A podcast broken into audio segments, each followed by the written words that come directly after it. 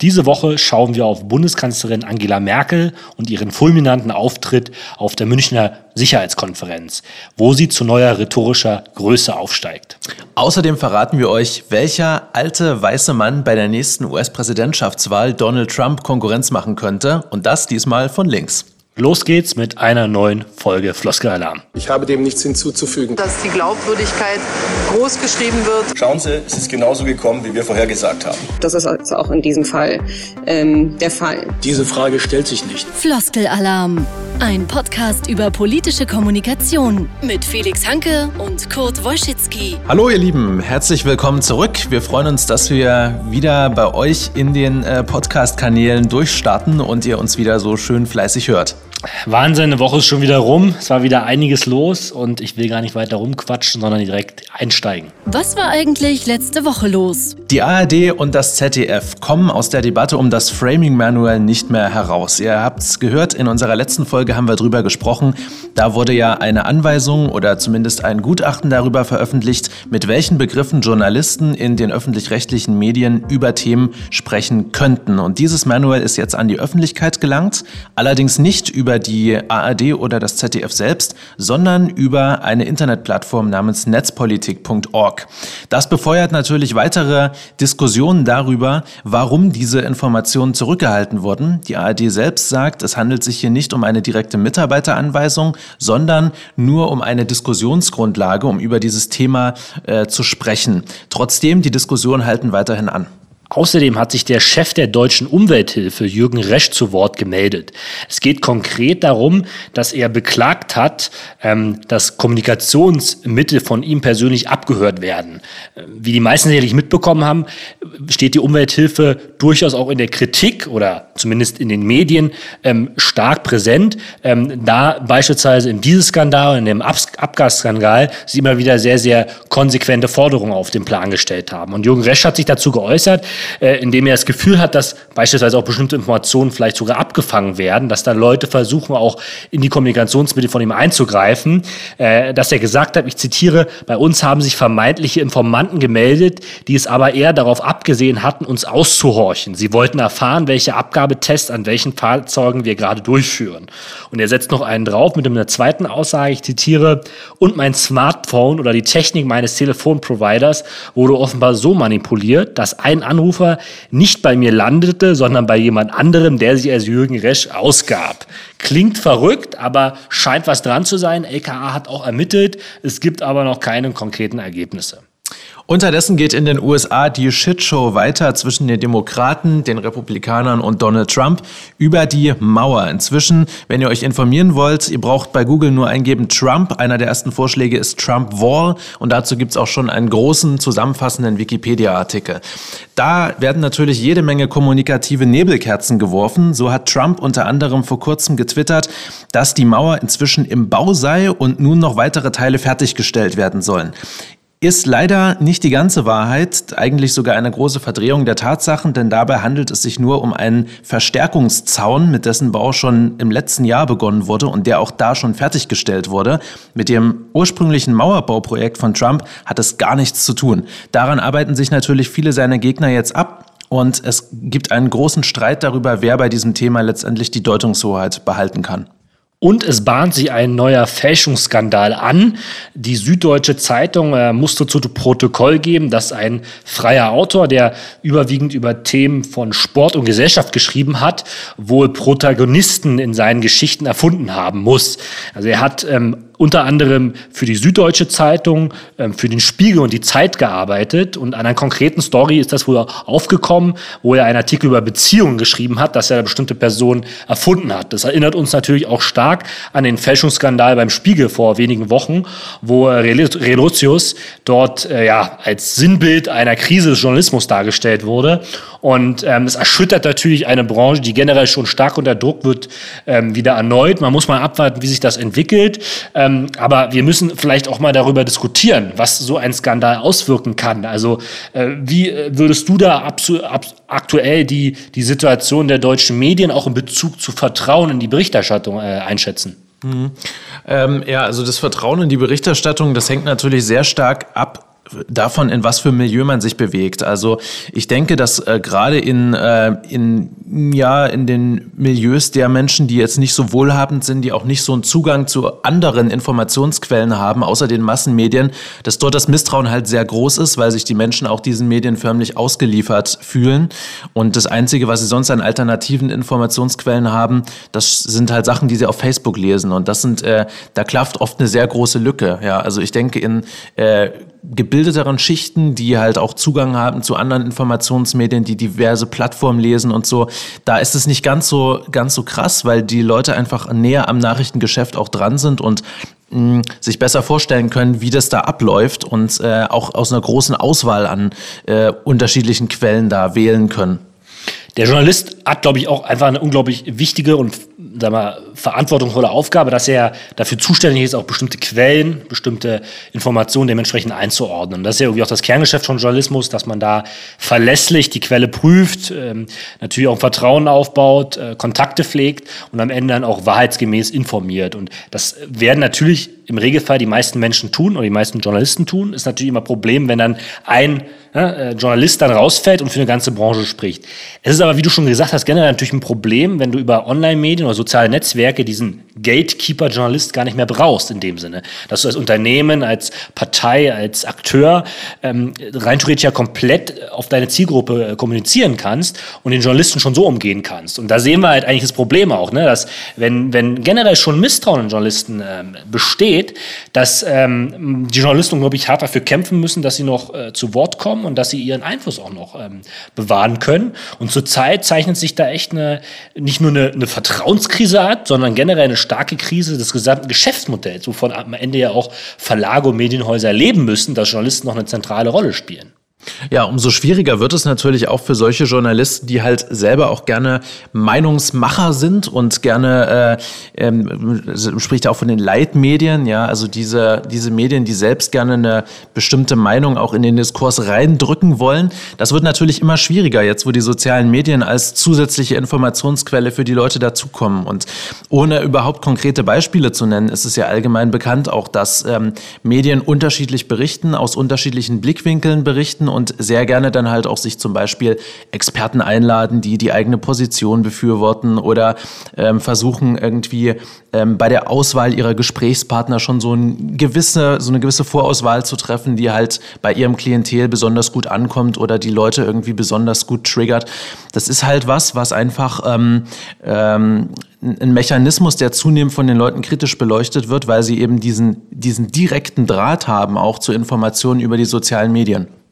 Ja, absolut. Also ich, ich finde es in dem Sinne auch, auch völlig äh, legitim, dass wir eine generell natürlich freie Medienlandschaft haben, dass wir verschiedene Perspektiven haben. Haben wir schon mal darüber diskutiert. Es gibt nicht die eine objektive Meinung, es ist nichts Neues. Ähm, aber wie du schon sagst, äh, man muss auch ein Gefühl dafür bekommen, ähm, natürlich immer wahrheitsgemäß zu informieren. Und wenn es echt darum geht, dass ganze Geschichten erfunden werden, um Journalistenpreise abzuergaunern, dann sehen wir ja genau, was für äh, Motive oder was für einen Antrieb so ein Mensch hat. Und das ist ein Riesenproblem, wenn wir, wenn wir da nicht wieder hin zum, zum Kerngeschäft kommen. Und deshalb bin ich immer so ein Freund von tatsächlich auch weiß nicht, von, von, vom Deutschlandfunk oder, oder von, von sehr, sehr sachlichen Berichterstattungen, die sich wirklich, äh, wie gesagt, zumindest darauf konzentrieren, ähm, den Sachverhalt relativ, äh, ich will nicht sagen neutral, aber re relativ äh, faktenorientiert darzustellen, ohne jetzt komplett die durchgehende Haltung oder Inszenierung, die Geschichte der Geschichte zu erzählen. Ja, auf jeden Fall. Also wir sind natürlich auch jetzt Medienkonsumenten, die äh, selbst sich gerne eigene Meinung bilden möchten und Medien eher dafür nutzen, um einfach nur Ausgangsinformationen zu bekommen. Sicherlich gibt's auch Menschen, die Medien sehr gerne dazu nutzen, um sich zu einer Meinung inspirieren zu lassen. Die schauen dann halt auch gerne Sendungen oder lesen Zeitungen oder was auch immer, wo schon so eine bestimmte Meinung für sie aufbereitet, fertig präsentiert, fertig da liegt. So, ne? Das ist bestimmt auch immer so eine, eine Sache der, äh, des Klientel Klientels, was ein bestimmtes Medium konsumiert. Ne? Wenn sowas einfach gut ankommt, dann ist es auch ein bisschen ein Problem der, der Leser, Hörer oder Zuschauerschaft. Ähm, aber für Menschen, die ähm, sich selber eine Meinung bilden möchten und einfach nur sachliche Informationen ohne Wertung haben äh, wollen, ist es natürlich auch mitunter nicht leicht, an solche Informationen ranzukommen. Der Gipfel der Woche. Wie jedes Jahr findet die Münchner Sicherheitskonferenz im Winter des Jahres statt. Und ähm, auch dieses Jahr gab es viele interessante Gesprächspartner, viele interessante Themen.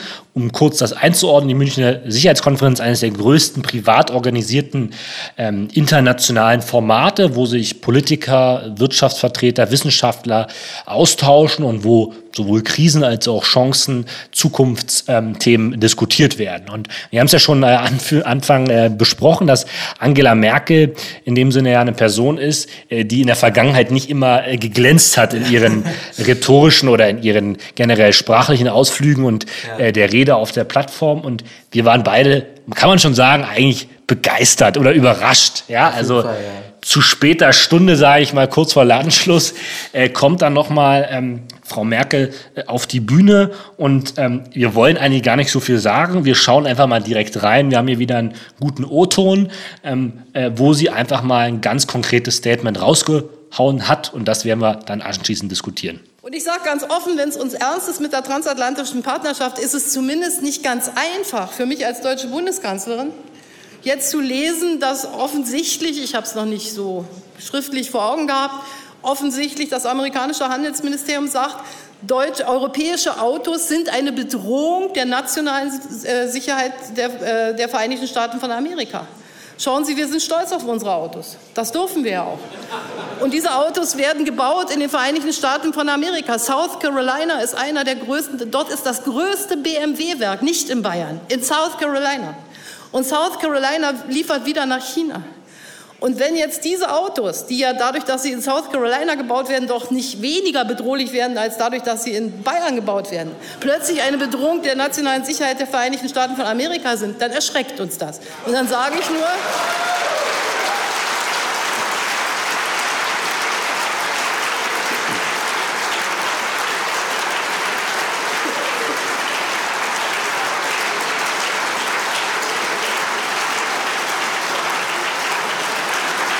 dann sage ich, dann sage ich einfach nur, ich glaube, es wäre gut, wir kommen in ordentliche Gespräche miteinander. Immer wenn einer was vorzubringen hat, muss man darüber reden. Das ist auf der Welt so. Und dann werden wir auch Lösungen finden. Ja, wirklich ein sehr starker Auftritt. Also ich bin sonst kein Fan ihrer Rhetorik gewesen. Aber ich muss sagen, das ist wirklich eine richtig krasse Rede. Und wo du mir das geschickt hast, diesen Link, habe ich auch gedacht, Wahnsinn. Also hier kommt ja jemand zu ganz neuer Stärke irgendwie auf der letzten Strecke.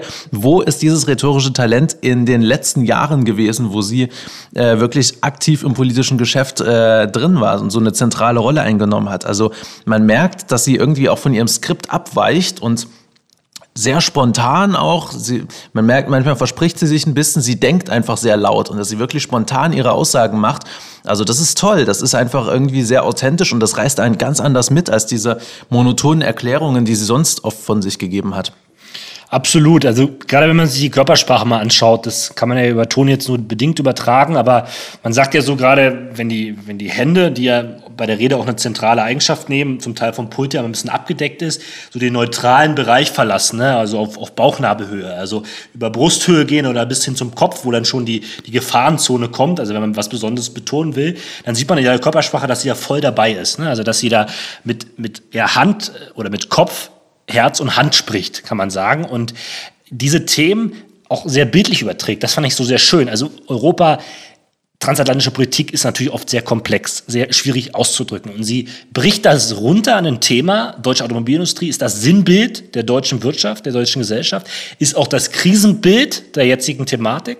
Und sie schafft es, die Punkte klar zu, zu bringen. Äh, natürlich untergeordnet eine klare Kritik an, an diesem Protektionismus, den wir in, in Amerika erleben. Die, die Stärke auf die deutsche Volkswirtschaft bezogen, ja, ähm, stolz sein, ja, hört man von ihr ja auch nicht immer so. Wir können auf unsere Autos stolz sein, ist für mich auch eine konkrete Aussage in jetzigen Zeiten. Es gibt viele Leute, die genau das Gegenteil behaupten, dass es nur noch, äh, nur noch manipuliert wird, dass nur noch, nur noch korrupte Leute dort arbeiten. Ne? Einfach mal äh, auch, auch so ein bisschen tatsächlich das deutsche oder die deutschen Interessen zu verteidigen, ne? was wir ja auch manchmal, wo, wo wir uns auch schwer mit tun, gerade in der Wirtschaftlichkeit. Ähm, sehr, sehr erfrischend, ähm, haben wir ja schon gesagt. Und ähm, jetzt kann man natürlich darauf spekulieren, darüber sollten wir vielleicht auch nochmal reden, warum erst jetzt? Ja, Warum erst jetzt? Ich vermute, dass es daran liegt, dass jetzt einfach der öffentliche Druck ein bisschen von ihr runter ist, dadurch, dass sie halt einfach nicht mehr CDU-Vorsitzende ist und deswegen der dann auch wahrscheinlich nicht mehr als Kanzlerkandidatin antreten wird. Dadurch ist einfach der Druck von ihr runter, ähm, genau darauf zu achten, was sie für Aussagen macht. Und wenn sie jetzt sich wirklich mal irgendeinen Fehltritt leistet, dann wird es nicht mehr ganz so dramatisch sein wie vorher, weil sie vermutlich nicht mehr so lange im Amt sein wird. Also ich denke, das ist einfach eine Situation, wo sie viel freier reden kann. Und äh, es ist ja klar, wenn man frei von der Leber weg sprechen kann, wenn man zum Beispiel mit Freunden sich unterhält oder so, dann kann man einfach viel spontaner und viel offener sprechen. Und wer spontan und offen sprechen kann, hat auch eine ganz andere Wirkung und eine ganz andere Ausstrahlung, als wenn man auf jedes einzelne Wort achten muss. Und solche Personen, die in solchen wichtigen Positionen sind, wie halt zum Beispiel Kanzler oder hochrangige Politiker, die müssen natürlich oft jedes einzelne Wort abwägen und dann noch spontan und mitreißend drüber zu kommen, das fällt sicherlich den meisten nicht besonders leicht und es ist klar, bei Merkel hat man es halt ganz besonders gemerkt. Ähm, es ist einfach klar, dass dann ein Großteil der Lebendigkeit einfach verloren geht. Ja, also ich habe mir auch die Frage gestellt, um was das liegt, dass äh, es jetzt sozusagen so impulsiv ausbricht aus ihr. Ähm, ich würde jetzt auch nicht so per se sagen, dass man jetzt sagen kann, okay, sie hat jetzt nichts mehr zu verlieren oder so und zu sagen, sie hat ja natürlich noch Verantwortung. Ich glaube, Merkel ist auch nicht so ein, so ein Typus, die jetzt sagt, ach naja, ich habe jetzt ne, nichts mehr zu verlieren, ich kann jetzt frei aufspielen. Ich glaube, die ist immer noch in, ihrer, in ihrem Auftreten, in ihrem Denkmuster sehr rational und organisiert und, und wird sich jetzt auch nicht locken lassen, irgendwelche kompletten äh, absurden Äußerungen zu tätigen oder frei aus der Leber, Leber zu sprechen. Ähm, vielleicht war es auch einfach das Momentum. Es gibt manchmal so Situationen in der Politik, die man auch nicht immer 100% planen kann. Also viele sagen, in der Politik kannst du eh nicht viel planen, gerade in der politischen Kommunikation, weil einfach viele Dinge auch einfach manchmal ja, im Tagesgeschehen äh, abhängig sind. Ähm, aber ich, ich bleib dabei, ich, ich fand es sehr, sehr spannend und die Reaktionen im Saal waren natürlich auch äh, verrückt, ja, muss man sagen, äh, dass die Leute äh, mit Standing Ovation äh, diese, diese Frau von der Bühne getragen haben. Und die MSC ist jetzt kein, äh, kein Bauernzelt in Bayern, sondern die MSC ist ein sehr, sehr etabliertes internationales äh, Format. Ne? Also auch nochmal da. Wir waren jetzt nicht, äh, nicht beim Karneval oder sonst wo, sondern wir waren wirklich auf einer internationalen Bühne, was Schlagkraft hat. Und mich freut es wirklich, dass ähm, wir mal so klar unsere Standpunkte gemacht haben und sie das rhetorisch noch so gut gemacht hat. Ja, und eine kleine Kuriosität, die uns noch aufgefallen ist, als wir äh, das Video jetzt aufgerufen haben. Und zwar hat es Steffen Seibert auch, der Regierungssprecher, gepostet auf seinem Twitter-Channel. Und wenn man da so ein bisschen durchscrollt, findet man hier ein, äh, Herr Felix hat es gerade schon abgespielt, ein Video äh, mit einer Hommage an den Schauspieler Bruno Ganz. Und als erstes Thumbnail kommt da ein Bild, wo er äh, Hitler imitiert mit der typischen Frisur. Da haben wir uns auch gedacht, wenn man jetzt als internationaler Twitter-Leser auf diesen Kanal kommt, des deutschen Regierungssprecher, und dieses Bild als erstes sieht, ohne übersetzen zu können, ohne Deutsch zu sprechen, was da dazu steht, dann möchte man sich schon fragen, was ist denn hier los? Ja, also ich muss auch sagen, es ist einfach sehr ungeschickt. Äh, ich glaube auch, dass sie das natürlich immer noch mal checken, was sie da posten. Und wie gesagt, es geht ja auch um, um ein SRW Kultur. Ne? Wir können es alle einordnen, aber nochmal, wie du schon sagst, äh, das sind äh, fast eine Million Follower, die da unterwegs sind, international. Und wenn natürlich so ein Bild als direkten Start kommt, auch völlig egal, ob das jetzt Kunst, Kultur oder Satire ist, bekommt es einen ganz komischen Beigeschmack und äh, passt auch überhaupt nicht in, in, in dieses Schemata seines Kanals. Ja, auf jeden Fall. Also das ist auch nochmal was, wo man wirklich sehr interessant äh, sehen kann auch, ähm, dass selbst bei solchen großen Accounts, wir haben es ja in der letzten Woche auch gehabt, wo wir äh, diesen einen Fall hatten, dass ein Tweet wieder gelöscht wurde nach kurzer Zeit, wo selbst bei diesen großen Accounts halt mitunter einem als Laie schon solche Sachen auffallen, äh, wo man sagen kann, uh, hui, hätte man lieber nochmal drüber schauen können. Also auf jeden Fall lohnt es sich da ähm, als politischer Kommunikator äh, besonnen vorzugehen und sich, genau, Felix hat schon die nächste lustige Sache hier von Twitter, dazu kommen wir gleich, äh, sich das auf jeden Fall äh, nochmal alles genau anzuschauen, was man da so rausbläst. Der Tweet der Woche. Unser Tweet der Woche kommt von unseren ja, profilierten Europapolitiker oder ehemals Europapolitiker, ist immer noch Europapolitiker, äh, Martin Schulz, der am 18. Februar geschrieben hat, Dafür, dass es diesen schönen Pass eines Tages wirklich geben wird, kämpft die SPD seit 1925. Hashtag Europa ist die Antwort. Ist eine ganz spannende Aktion zum Hintergrund. Ähm, es gibt die Möglichkeit, dass man äh, auf einer Website ähm, sein Profilfoto hochladen kann und dort dann einen europäischen Pass erstellen kann, wo man ausdrückt im Kontext Europawahl, ähm, dass man sich äh, für die Europawahl einsetzt, für die Europäische Union und deren Idee. Und Martin Schulz hat das mit einem relativ klaren Tweet, ich bin eher ein Freund von klaren, kurzen Tweets, ähm, zum Ausdruck gemacht, dass seine Partei dafür kämpft und er persönlich auch. Äh, wenn du das Bild jetzt siehst und diesen Aufmachung, äh, wie wirkt das auf dich? Ja, ich habe das auf diversen Accounts gesehen mit diesem EU-Passport äh, in, in, diesem Schema und habe natürlich auch mal geschaut, was ist das? Ich habe als allererstes gedacht, dass es vielleicht wirklich ein Prototyp sein könnte oder irgendein äh, Entwurf für ein äh, EU-weiten Pass, den man irgendwann mal einführen könnte. Es ging ja vor kurzem auch die Meldung rum, dass ein EU-Führerschein irgendwann eingeführt werden soll. Habe ich tatsächlich erstmal, hat mich zum Weiterlesen äh, gebracht, weil ich gedacht habe, hier handelt es sich wirklich um irgendein offizielles Dokument, was demnächst vielleicht kommen könnte. Eine coole Aktion, also so kann man auf jeden Fall gut Reichweite schaffen und halt auch dieser Mitmachcharakter ist halt sehr cool. Ne? Also viele Leute äh, haben das dann geshared, haben ihre eigenen Fotos da eingesetzt und sich so einen ähm, Pass ähm, erstellen lassen. Und natürlich steckt dahinter ja auch eine gewisse politische Botschaft und eine bestimmte beabsichtigte Wirkung. Das ist ja kein reines Spaßprojekt. Genau, also wir haben es ja schon angesprochen, im äh, Ende Mai sind die Wahlen äh, zur ähm, die Europawahlen und da geht es natürlich auch darum, die Leute zu mobilisieren. Ähm, die Wahlbeteiligung war immer nicht so besonders, muss man da sagen. Und deshalb ist es sicherlich auch wichtig, dass man das zum Ausdruck macht. Ist ein symbolischer Wert, den muss man natürlich dann mit konkreten Inhalten ähm, äh, bestücken oder, oder verbinden. Äh, was mir hier noch auffällt, äh, das sagt halt wieder so ein bisschen was darüber aus, wie ich jetzt hier Bilder darstelle. Dieses Foto wirkt natürlich dann doch schon wieder so sehr politisch politischen Charakter. Ja? Da ist ein Anzeigebild zum Beispiel deutlich dynamischer aus, aus, aus einer Diskussion herausgeschnitten. Kann man jetzt nicht genau sehen, aber äh, kann man den Kanal mal angucken von Martin Schulz, der ja, wo wir uns erinnern, ähm, wir hatten da auch mal in unserem äh, Studium äh, drüber gesprochen. Wir waren auch mal vor Ort und haben äh, damals auch äh, Martin Schulz als äh, Kanzlerkandidaten beobachtet, der ganz große Probleme hatte, nahbar in den sozialen Netzwerken rüberzukommen. Also die Jusos haben versucht, ihn so, ähm, es ist Zeit für Martin und so hochzustellen. Aber ähm, ich finde, da kann man durchaus eine Entwicklung sehen, dass Martin Schulz ähm, auch immer mehr das äh, Twitter-Medium für sich entdeckt und sich vielleicht jetzt auch so ein bisschen zur Aufgabe gemacht hat, das im, im Kontext der Europawahl ähm, ja, noch stärker zu nutzen. Ja, Europa ist natürlich auch, äh, oder speziell die EU, meistens reden wir, wenn es um Europa geht, eigentlich über die EU. Das ist natürlich ein Thema, was sich auch schwer vermitteln lässt, weil ähm, die Vorteile, die die EU für die Bürger bringt, sind halt eher indirekt und sind äh, so einfach nicht äh, für den einfachen Bürger greifbar. Also gerade jetzt dieser europäische Handelsraum, das bringt halt einige Vorteile, die ähm, für den Normalbürger nicht so einfach jetzt direkt nachzuvollziehen sind. Deswegen versucht man sich sehr oft auch auf solche Sachen halt äh, zurückzuziehen wie Reisefreiheit oder die gemeinsame Währung und so. Und äh, durch solche Projekte kann man halt versuchen, die EU den Leuten ein bisschen näher zu bringen und denen halt äh, dieses doch sehr sperrige Thema, was meistens nur mit irgendwelchen Regulierungen oder jetzt seit kurzem mit der DSGVO verbunden wird, dieses Thema EU halt auch ein bisschen schmackhaft zu machen. Wer sich auch so einen schönen Pass erstellen möchte, ähm, der kann auf www.bilderbucheuropa.love dort seinen ganz persönlichen EU oder EU-Pass ähm, erstellen lassen und die natürlich dann auch gerne in sozialen Netzwerken teilen. Also jeder kann da ein Teil der Bewegung werden. Der Querkopf der Woche.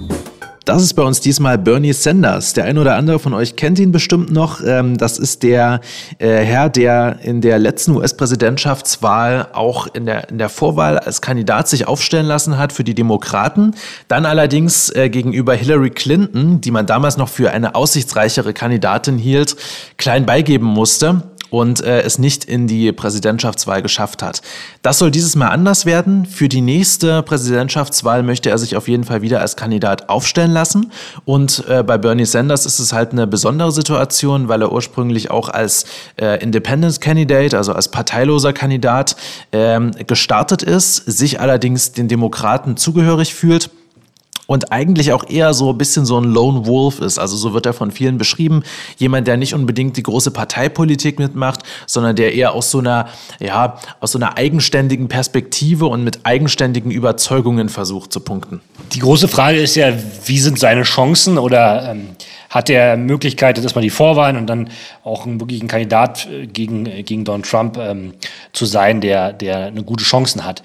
Ähm, das ist die Frage, ob tatsächlich das Momentum noch auf seiner Seite ist. Ich glaube, äh, damals war es so, dass ähm, viele gesagt haben, die These gibt es ja heute noch, ähm, hätte Sanders damals Clinton in den Vorwahlen geschlagen, wäre Donald Trump nicht Präsident geworden. Ne? Das ist jetzt ein bisschen Thesenspielerei, aber es ging damals ja schon um zwei ganz konkrete Richtungen. Entweder die linke Agenda, also die wirklich stark linke Agenda äh, von Bernie Sanders, die er übrigens immer noch fährt, da hat sich inhaltlich nicht viel geändert. Da geht es darum, dass er Mindestlohn von 15 Dollar will, da geht es darum um kostenlose Bildung, geht es um entsprechendes Gesundheitssystem.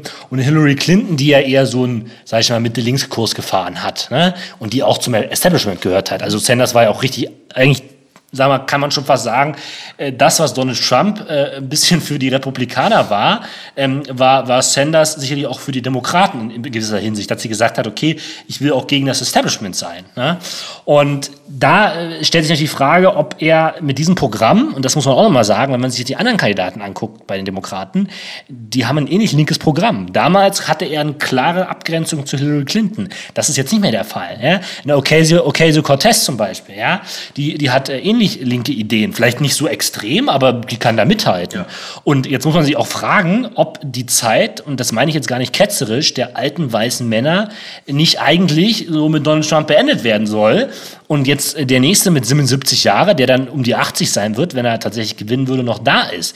Das ist für mich eine zentrale Frage, die man ja auch stellen muss in der Debatte. Mhm. Genau, das wird dann halt tatsächlich ein Duell der alten weißen Männer und das äh, meinen wir gar nicht irgendwie negativ, sondern einfach so, wie es ist ist. Es sind zwei Kandidaten, die sich rein von den demografischen Aspekten her sehr ähnlich sind.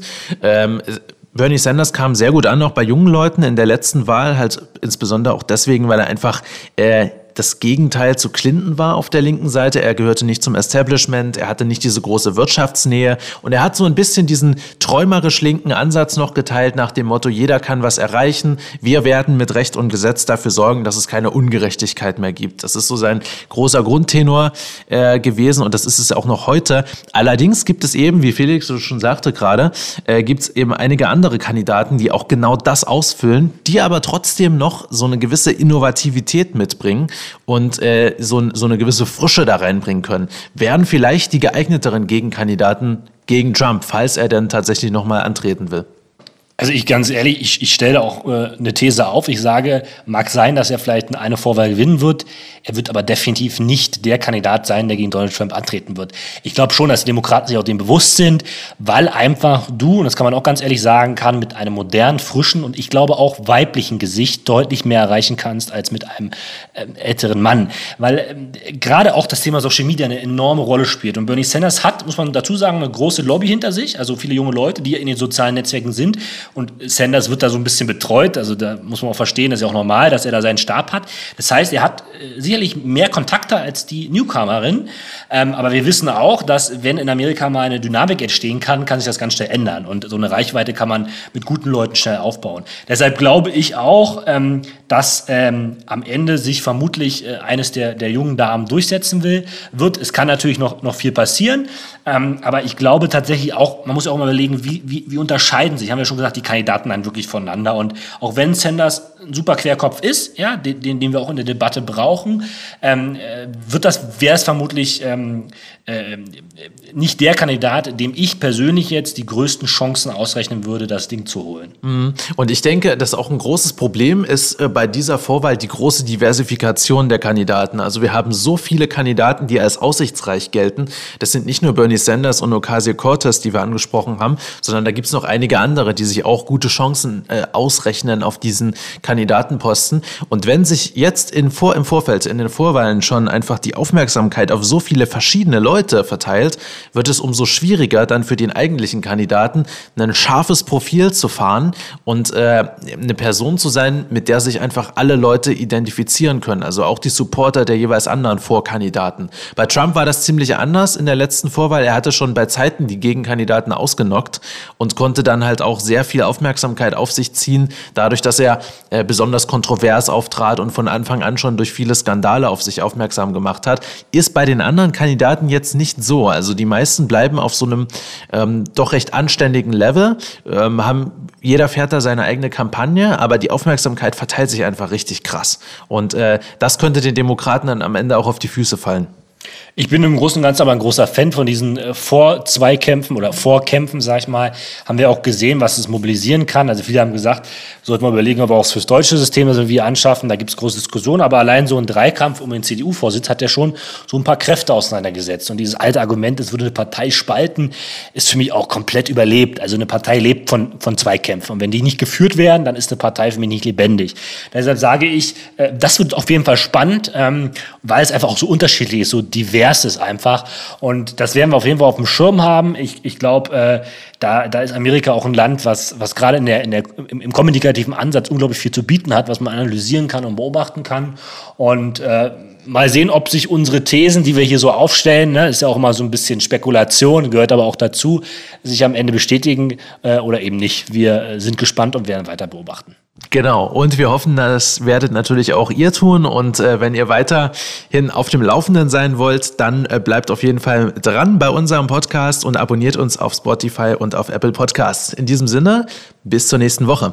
Kurt will schon abmoderieren. Ich will nur einen Satz sagen, weil da können wir schon mal ein bisschen äh, Interesse für die nächste Folge schmücken, weil wir jetzt, jetzt die Idee haben, mal einen Spezialgast Gast in unsere Sendung mit aufzunehmen. Wir verraten noch nicht, wer es ist, aber äh, es lohnt sich auf jeden Fall dran zu bleiben, dass wir natürlich auch unsere Formate immer weiterentwickeln wollen und uns auch überlegen, wie wir das Thema politische Kommunikation noch diverser, vielfältiger und natürlich auch mit Experten bespielen können. Und da freuen wir uns schon sehr auf den Termin und ihr werdet hoffentlich bald auch dann daran teilhaben können. Also bis nächste Woche. Ciao. Tschüss. Floskelalarm. Jedes Wochenende neu. Schreibt uns auf Facebook oder an mail@floskelalarm.de. Eine Produktion von Alakurt Audio Production.